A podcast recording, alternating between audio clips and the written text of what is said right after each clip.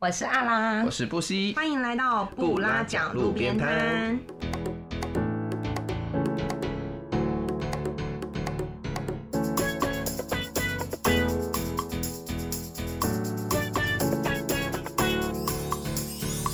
我们是两个爱旅行也把旅行当做职业的领队。没事，欢迎来到路边摊坐坐。听听我们分享世界各地的爆笑感人故事。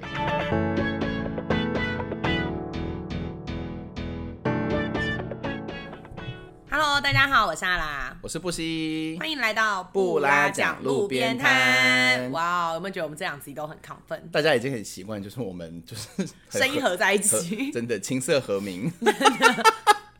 对我们上一集啊，我们跟大家聊了，就是呃，如果未来在这种 vacation 的趋势之下，就是我们在亚洲，我们想要选一个地方住的话，我们会选择哪里？然后，但是上一集讲了亚洲，讲了这么久，就是两个会闹鬼的国家。对，然后我觉得欧洲应该大家还是很想要知道我们的。对，我觉得大家应该蛮期待这一集的。对，因为毕竟我们两个对于欧洲算是都有生活过的经验，然后旅游也是去过蛮多欧洲的国家，但是好像。好像还没，我还没有每一个都去过，但是应该大部分重要的重要的城市，不不能这样讲，什么叫重要的？呃，比较大的国家 跟比较大的城市，我们应该都已经去过了。然后，到底在这样的状况下，假设今天我们有机会再去 workation，可是你现在不是就有点像 workation？我现在就是有一点，对，就是每天吃生蚝喝香槟。对啊，稍微正时现在已经在进行 workation 的人生，我就好像有一种贵族感。但是我跟你们说真的，哎，我在。生蚝在那边就是十二颗，就是五块钱欧元。我跟你说，你不可以讲这种就是太奢华的事情。没有，但是就我我想跟大家讲，因为你知道吗？太多人都觉得我这边过很奢华的生活，因为我就是就刚刚好，我们的那个地方就是生蚝的产地，所以就生蚝很便宜。哎，但是这是真的啦，因为我觉得其实，在欧洲很多时候，就是你喝可乐比喝呃喝水比喝可乐贵，喝水比喝酒贵，所以确实是有可能就是。对你很节省，就是我超级省的，好不好？拜托你看，我喝了一整瓶香槟，跟吃了十二颗生蚝，我只不过花了台币大概两百块而已。对对对，已经是那边最便宜的东西了。怎么办？还是大家这样你一讲，大家都想要去你那边 workation？真的，欢迎大家来到南法，西南边才有，东南边比较贵。对，好，但是不管怎么样，我觉得我们两个对于欧洲都算是有一定程度的熟悉度，没错。对，然后可是说到旅游，我觉得欧洲大家已经听我们讲了很多了，不一样旅游的地方。对，就是但是旅游这件事情，我觉得还是某种程度上跟生活不太一样。上一集我们也有跟大家说到，哎，东京可能是一个很好玩的地方，可是我们两个都不想住那，没错。所以如果今天就是我们要去欧洲生活的话，就是你心中的首选是哪里？我觉得，呃，开始问我了吗？对啊，我在问你啦，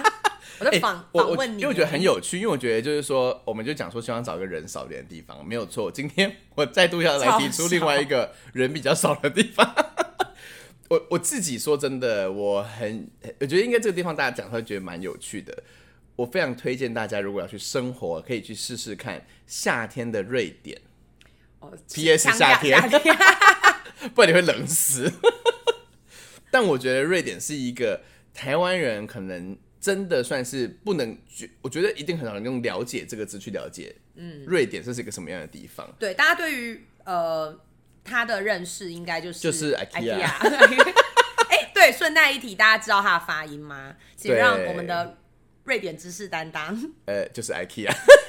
对对，IKEA 都可以啦，你们开心就好，反正你们自己彼此听得懂。对，但我觉得，我觉得，我觉得瑞典这个地方真的就跟 IKEA 的 IKEA 的翻译一模一样。IKEA 的中文是什么？你知道吗？宜家。没错，就是这种感觉，就是 突然有一种被考试的感觉，好紧张哦。因为因为瑞典真的是一个蛮怎么说呢？很适合、很适合生活的地方，因为它其实整个国家人口大概就是九百多万人嘛，所以基本上来说，它的城市有它的国家里面大概有一半左右在极圈里面。嗯，我记得印象很深刻，是因为瑞典它是一个其实，因为他们知道他们自己是不是一个大国，可是他们必须要发展就是全国际化，他们就是在大概呃两千年那段时间的时候有一个很大的计划，就是他们跟全世界非常多的学校签。合作交换学生，所以那时候辅大织品系呢，就是很很有名的一个交换学生。因为我们那时候大学部其实不流行，因为像正大是不是超多交换学生？对，可是说实话，福大那个时候还没有这么没有这么国际化，所以织品系那时候第一个签的学校呢，就是在瑞典的呃一个学校叫 Boros，然后。整个辅大的学生就有点疯狂，因为他就是半年或一年的那一种，其实是蛮好的，就是很长的一个时间。大学说：“我天哪，我可以到北欧去生活，感觉真的很酷。”就对一个大学生来说，那时候我就有很多的同学去申请了，然后他们就去了 Boros。所以那时候我夏天暑假的时候，我就去找他们住了两个月。我跟你说，就是那是一个好自在、好自由的地方，就是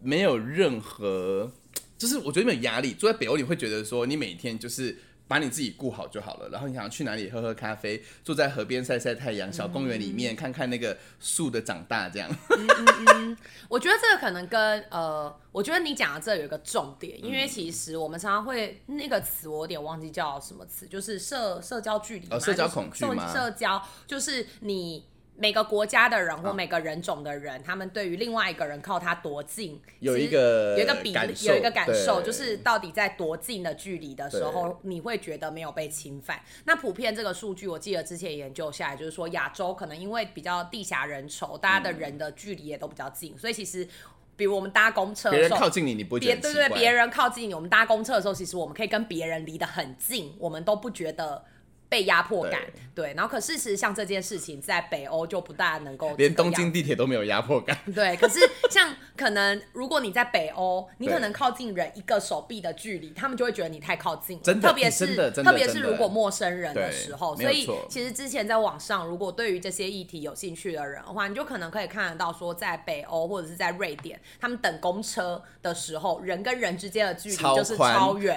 然后他们就会维维持着一个可能每个人中间都是一公尺。以上的距离，这样子方式在排队。阿拉刚刚讲那个，我觉得一个很好笑的故事跟大家分享。因为像我们讲说，意大利人非常热情，而且他们对人的距离其实是比较可以放，对，是 OK 的。所以他们见面都会亲脸嘛。因为很多人都说法国会亲两下，对不对？亲两下，大家都以为已经很多没有，其实真正最近的是意大利人会亲三下，然后法国人是两下。然后很有趣，就像我们亚洲人，比如说台湾人或者是中国人，你们在打招呼的时候是握手，对，很多人会握手，已经算是一个。肢体接触，但日本人肯定就是从站在九十公分以外，然后弯腰说啊早安早安，就就不会碰到对方这样。但你知道北欧人是怎么样吗？直接走过去。因为他们都戴戴大毛帽，都看不到对方。而且他们比较没有那种，我觉得确实是，我觉得在好像北欧人，我觉得他们没有太多的社交压力。确实，对，真的是没有哎。对，我觉得他们的人都活得蛮自我的。对对，而而且我觉得在瑞典有一个非常非常有趣的现象，就是呢，你知道我唯一学只学会一句瑞典文，嗯，我现在来来表现给大家看一下，我唯一全世界唯一，哎，像。你们大家知道去 IKEA 的时候，不是他门口都会写一个哦打招呼，对不对？嘿就是他们的嘿嘿，就是他们打招呼嘛。然后再见就是嘿多这样。但是有一句话我觉得很很好用，而且你跟每个瑞典人讲，他们都会很开心，叫 “yo i la goodies”。yo i la goodies。对，什么意思？要有一个喉音。yo i la yo i la goodies。就我喜欢吃糖果。怎么会？你知道为什么吗？这句话超重要，因为。你们知不知道？你们记不记得？就是你可能去以前台湾就叫果风小铺，就是里面就是会有很多透明箱子都糖果嘛。可是里面有很多糖果，我觉得台湾人不能接受，比如说超级无敌酸的糖果，以及超级难吃的黑色甘草，就是甘草糖，就是超 难就有点像八角的味道，对不对？这两个东西是台湾人觉得为什么你会有这种糖果？我跟你说，真的，北欧人真的，你没有去过北欧的话，你真的不知道。在瑞典路上，就是一条街哦，就是那种主要的看到上面只有两种店，这两种一个就是卖糖果的店，另外一个就是头那个什么 hair salon，就是染头发的店。然后我有一次，因为我们有蛮多瑞典朋友，那一段时间大家都有瑞典朋友，因为大因为我们学校就只有瑞典人跟台湾人，所以呢，那种去瑞典找他们的时候，他们跟我们说，就是因为。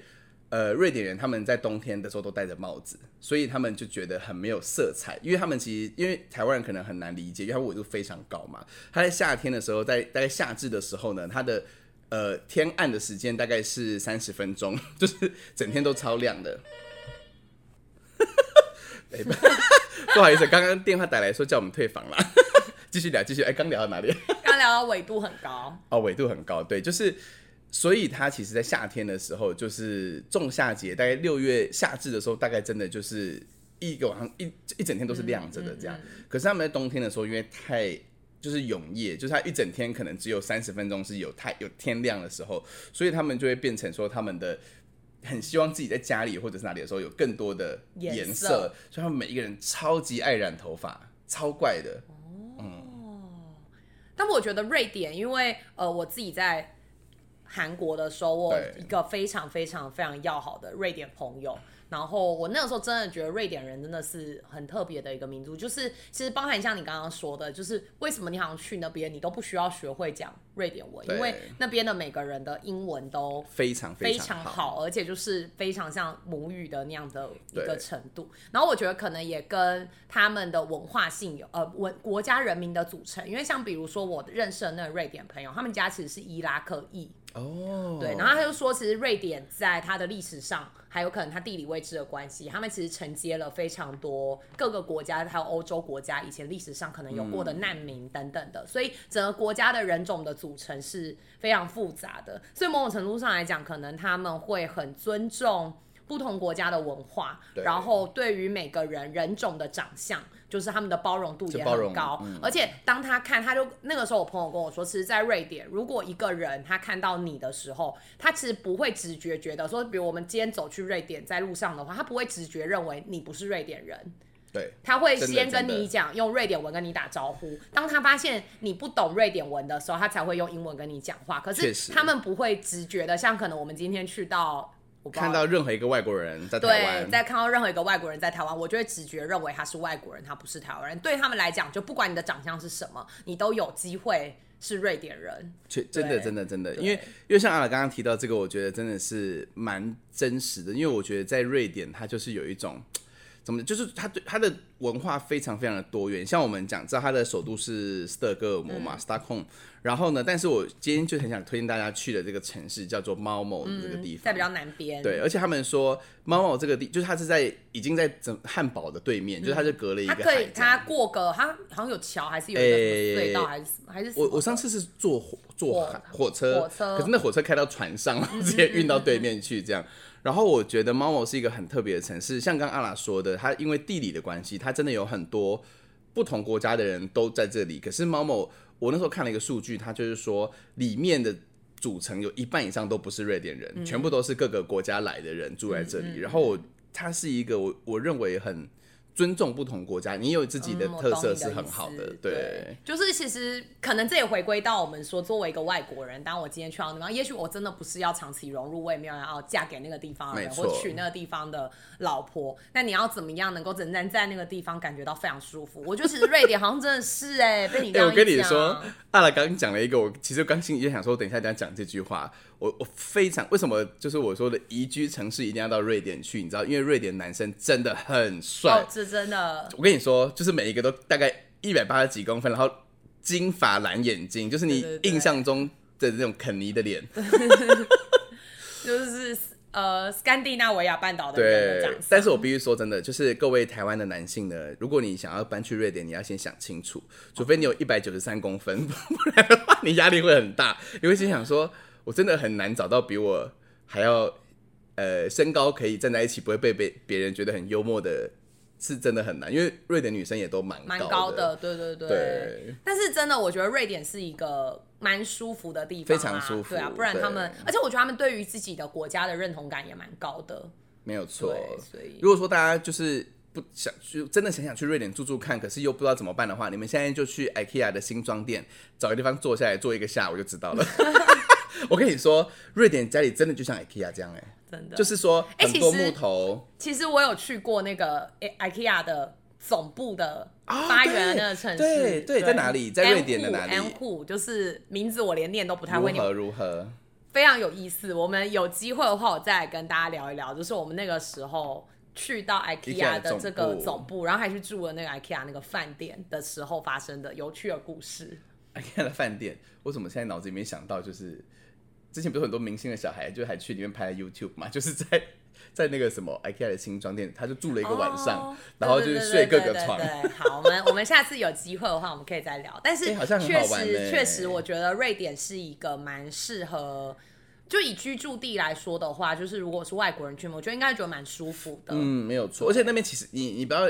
感觉起来好像它很北欧，好像跟我们很远。其实 IK 啊不是 IKEA，瑞典有非常非常多华人，对对很华人而且他的而且他的华人都已经很瑞典化，就是就是他们的移民了。移民真的非常非常非常的多，所以我觉得在那个环境里面，其实你会感觉到自己在那个地方是非常舒服的，然后也是被欢迎的，嗯对。然后他们也很尊重你的各种文化或者是你的不一样的长相等等的。对，如果说各位，我们瑞典，因为其实我现在讲起来才觉得好像蛮多事情可以聊的。我们下次再来找一集，好好的讲瑞典这个国家。国家对，对。然后还有阿来要跟大家分享 IKEA 的这一个总部，因为我觉得一般人应该很少，几乎没有什么机会能够去到那个地方。对，而且我们还有去到，因为那边还有一个 IKEA 的博物馆，所以我们还有去了 IKEA 的博物馆，我觉得蛮好玩的。我觉得我们下次来开一集，就是去过最有趣的博物馆，好，这个好像很好好像也可以聊一聊，对好啊。，那阿拉对你来说呢？你觉得就是在欧洲，你有没有觉得哪一个国家或城市让你觉得魂牵梦萦？我们两个真的是极端哎、我你看，就是我们就是你一个是极北我，是极北，你呢？然后我是极南，极南是哪里啊？极南。我记得我是在欧洲的南边，我是南欧代表，我是葡萄牙。哦，对，我觉得葡萄牙真的真的很很可以耶。对，因为当然有几个原因，就是物价低廉，哦，对，如果说我先跟各位讲一下，如果你要去瑞典的话，你要准备很多钱，而且是很多，不是多。但我要跟大家说，我嗯觉得其实瑞典虽然我们一般我们都会觉得北欧东西贵对，但是我觉得北欧的话，就是它其实我觉得住没有想象中贵。哦，住还 OK，住没有想象中贵，但是它贵的是在比如说交通费很贵，交通费超贵的。交通费很贵。哦，我跟你讲这个，你你真的提到一个很重要的事情，不好意思打断你的话，因为你知道我们那时候在瑞典，因为我朋友他们是学生嘛，他们全部都是学生，所以他们有学生票是月票，就可能是三千块就可以搭所有的公车。你知道我没有学生票，你知道我坐一次公车多少钱吗？八十两百四十块台币。好，我想说两百四十块，而且是坐两站哦。可是我跟你说，你一定要坐，因为路上都是雪，你不坐不行。对，对但是真的，因为我觉得北欧的话是，我觉得住宿其实还好，但是他们真的是交通，对对对对然后其他吃东西吃啊，东西也贵都餐蛮贵的，对，就是但是如果你自己买回家煮，可能还可以啦。对，还可以，对，还可以，对，所以在那边国家生活的话，就是一定要准备好足够的钱，然后嗯怀着一个开放的心，你就可以去 那个地方生活了可。以买很多 H M M。对对对，可以买很多 H&M。对，然后但是我今天选择的国家的话是葡萄牙，怎么说？怎么说？因为我觉得葡萄牙对我来说，我觉得它真的就是欧洲，我们去过很多地方，我觉得葡萄牙对我来说是第二眼情人，就是它是一个你去之前，你好像对于这个国家没什么太大期待，没什么太大期待，然后你也不会有太多的想法。就是比如说想到巴黎，你就会想到铁塔；想到西班牙，你会想到高地。可是想到葡萄牙，你就哎、空白。就想到福尔摩沙。哎、你很厉害，你还知道福尔摩沙，很多人都还不知道。传说中福尔摩沙这个词是对来自于就是葡萄牙人当时说，但是有可能他们说其实历史学家说他们不确定到底是不是这样，但我觉得也蛮有意思的，因为这是一个我们对于历史的想象。对但是我觉得葡萄牙很棒的一点是，当然在欧洲来说，它物价真的是相对比较低一点确点。实，然后以吃东西来讲的话，我觉得它其实是欧洲对我来说，我觉得是比较没有。嗯，不需要太多去适应的一个地方，因为我们之前有一集，我们也是在讲食物哦，对对对对。对，然后那时候其实也有提到，然后像葡萄牙那个地方，因为他们很多城市都靠海，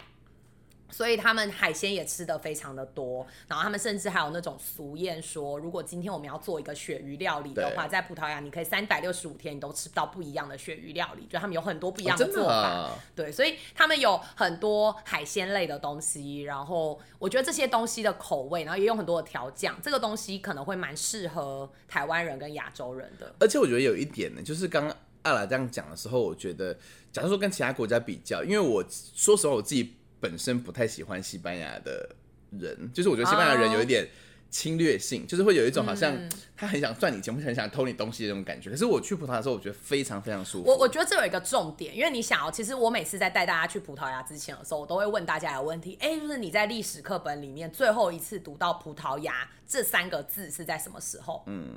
十七、十十六世纪，就是他们大航海时代的时候，你可能会知道，哎、一开始的时候其实是葡萄牙，它还比西班牙甚至更更早早哦对，它就开始去进行这种航海的探索，所以它可以说是那种地理大发现的时候的先锋。然后这个国家就代表它当时可以做到这件事情，它曾经在历史上是非常具有一定的程度，不管你说冒险性也好，或者是重要性也好，技术。可能各方面都有一定的前瞻发展吧。可是好像就在十四、十五、十六世纪这段期间过了以后，这个国家就再也没有人听到它发生什么事情了。然后到底中间发生了什么事情，其实我们都不太知道。可是我觉得这个就是这个国家有趣的地方，他们有过很辉煌、很辉煌的历史，但是现在好像有点没落了。好像一个隐士，就是对他，然后他，居然后他也他也没落了，就是呃，不再像过去一样的这种这么的荣光，然后这么的被注意到。所以我觉得他们的人也有一种民族，他们是会某种程度上一定会希望可以重新再度的去发扬自己国家的文化，嗯可是他们又不像很多欧洲国家这么的自信。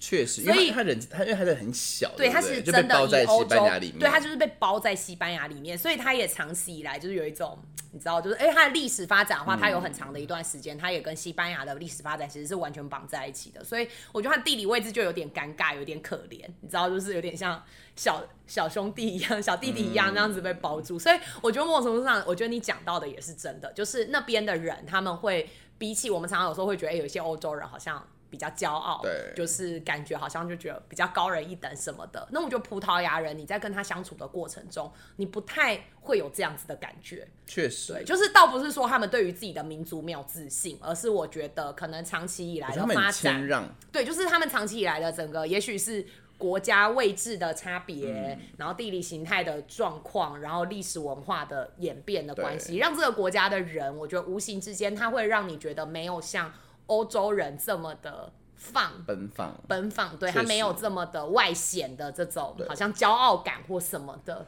对，所以我觉得作为一个外国人，我在那边的时候，我有时候会觉得比较舒服。嗯，对，我觉得蛮有趣的，因为像我们可能在欧洲旅行，或者是住，就是像像我在法国那边的时候，明明就离那边很近，可是我非常常遇到西班牙人，也会遇到德国人，也会遇到意大利人，但是我好像没有印象我遇过葡萄牙人呢、我觉得可能他们也许没有那么明显。对对，就是如果我们单纯以外貌来说，或是我们对于欧洲各个语语言，我们的敏感度没有这么高的时候，也许我们没有办法马上在第一时间里面去发现到它是葡萄牙。可是我觉得整体而言，它也反反映出来说，他们的民族性就是好像是比较。隐晦一点，比较收一点的，嗯，对。可是反而就是因为他们这个比较收，我觉得其实当我们作为游客也好，或者是呃有机会去那边生活也好，我觉得可能会更舒服，因为你不用。它它不是这么侵略性的一个文化，所以你不用强迫自己，我一定要很积极的、努力的赶快去融入它。你会感觉到你好像可以找到一个跟他很舒服的去相处的相处的一个方式，跟去融入的一个步调，我觉得会蛮好的。因为因为我我我自己去过一两次，然后我我很喜欢它，就是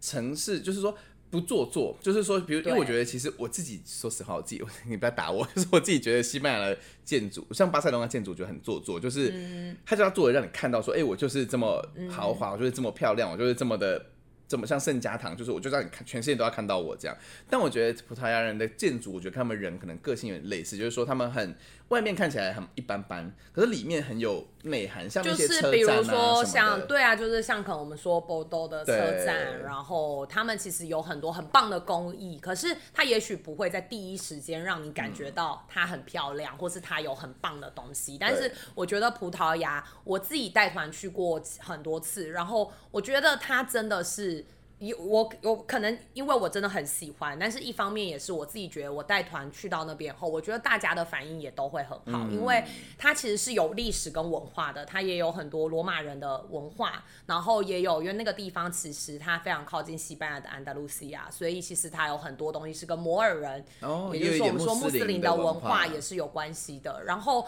又曾经有过大航海时代，所以他们也其实融合过非常多来自于东方的色彩，所以我觉得这个国家它以组成来说，历史上来看的话，我觉得它就是一个很混杂、很多元的、非常富有海岛岛民的特色的一个感觉的一个地方。所以我自己觉得，作为一个岛民，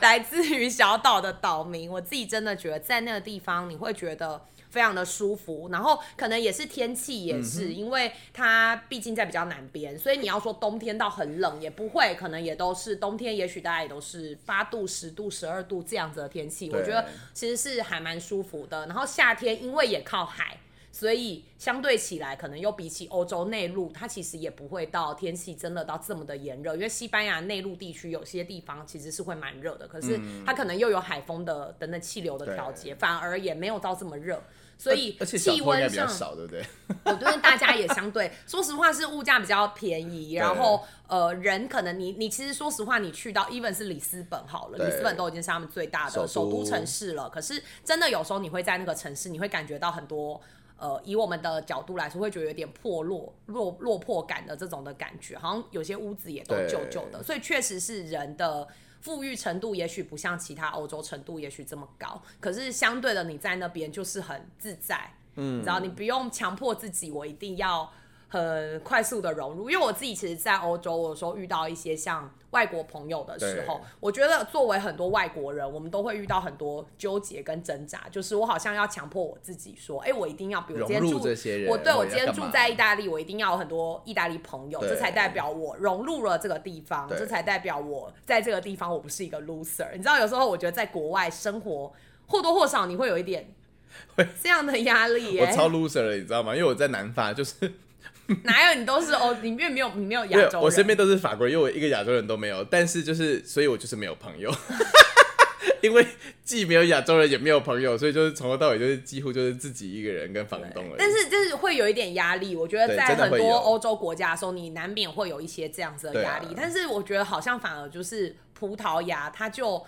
也许历史的关系、文化关系，或相对真的，也许它以感觉上现在来讲，它物价也比较便宜什么的，所以你会反而减少到这些压力后，我觉得你可以用一个适合你自己的步调，慢慢的在那个地方生活，找到你喜欢的。一个点，所以我觉得，如果要以 vacation 这个来讲的话，我觉得好像葡萄牙对我来说，我觉得会是一个相对比较没有压力，然后又可以很舒服的生活的一个地方。那你有没有觉得哪一个城市最推荐？城市，我觉得以是你来说，你自己以个人我来说，说，嗯，我觉得葡萄牙的小镇对我来说的话，里斯本我觉得我很喜欢，因为我之前第一次自己去里斯本的时候，我原本是只想要待三天，然后结果后来就待到就好像待了一整个礼拜，我都觉得哎、很舒服，而且你会感觉是很自在的，然后中间遇到的人也都很让你感觉很舒服。可是它有非常多的小镇，我觉得非常的棒，就是像。呃，有一个小镇叫做 Obidos，、欧比都斯，然后是他们葡萄牙人，他们说是婚礼小镇、皇后镇。哇对，那呃为什么叫婚礼小镇？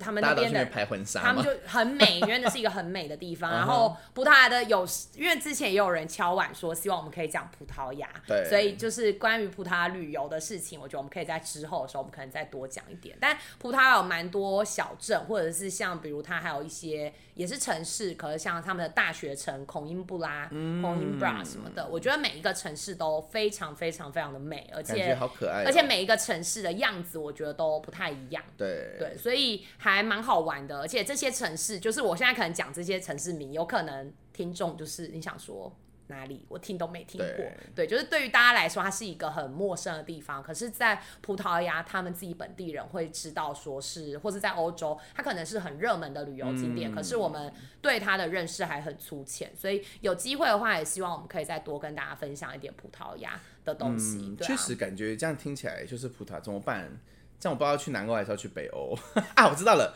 冬天去葡萄牙，冬天去葡萄牙，夏天天去北瑞典。我觉得，哎、我觉得这是真的，因为我觉得夏天的北欧气候真的真的很舒服，就大概二十几度，然后那个太阳就是超一没太阳就凉凉的，对，然后一有太太阳就很温温暖，然后他们那种太阳，可能因为太阳照射的角度吧，我觉得又不像亚洲的太阳这么烈，对对，他们的太阳照的就是斜射，对他们的那个感觉，光线也好啊什么的，我觉得真的会跟亚洲的太阳感而且觉不太空气。超级无敌好。对，真的真的真的，空气真的很好，所以我们今天推荐的两个城市，其实都是从不一样的角度来做思考。很不一样可是你有没有发现到一个重点？我们在亚洲的时候，我们喜欢步调慢的，但是我们在欧洲的时候，我们喜欢可以做自己的。对，哎、真的耶。哦，我懂，我懂，确实还是会去欧洲，还是会觉得自己跟别人很不一样，会很可能会有一种压力，想说我很想要融入那个当地的感觉。我我觉得那个是我，我觉得可能我现在去到欧洲，我比较不会有这种感觉。可是我觉得以前学生的时候，我二十岁的，二十多岁的时候去的时候，我觉得会有一种啊，我若不融入他们，我好像是。我好像就是很没有失败，用我好像很没用，然后我好像怎么样这样子。对可是我觉得这个一定的，因为我们就是在面对一个完全不一样的文化，然后你会很担心说自己被排挤，嗯或者是自己好像我在这里，但是我没有真正的看懂，或是参与，或者是读懂这个文化。但我觉得其实好像这些都其实不是很重要。对其实重要的真的是你要怎么样找到一个自己舒服的方式，在那个地方体验跟感受那个城市或那个国家带给你的冲就是击对跟影响力而。且这两个国家有点，我现在看才觉得蛮有特色，就是说这两个国家的语言使用人数都很少。哦，就是比较特殊一点的比较特殊，比较特殊一点。我觉对我觉嗯，或许是因为这样，我们就更喜欢那里。会比较特独特一点，也希望大家有机会的话，可以再多了解一些这些国家，因为真的是蛮有意思，然后历史上、文化上其实也都很丰富的地方，对啊因为。当然现在就除了那些欧洲的大国之外，我觉得也可以慢慢的去发现一些比较不一样的地方，然后在一些不一样的地方居住的时候，会有很多的新的想法。对，嗯没错，所以希望呢，就是呃，这一次只是带给大家一些呃小小的概念。那其实嗯之后，如果大家喜欢我们讲到的这两个国家的话，也欢迎留言给我们。那我们可能也会在之后，就是会再多分享一些，做比较深入的分享，然后再来跟大家讨论这两个国家到底有什么样独特吸引人的地方。没，错。所以，我们不来讲路边摊呢，我们期待下一次，我觉得也很好玩，因为我们已经分享了就是亚洲跟欧洲，然后我觉得下一个就是。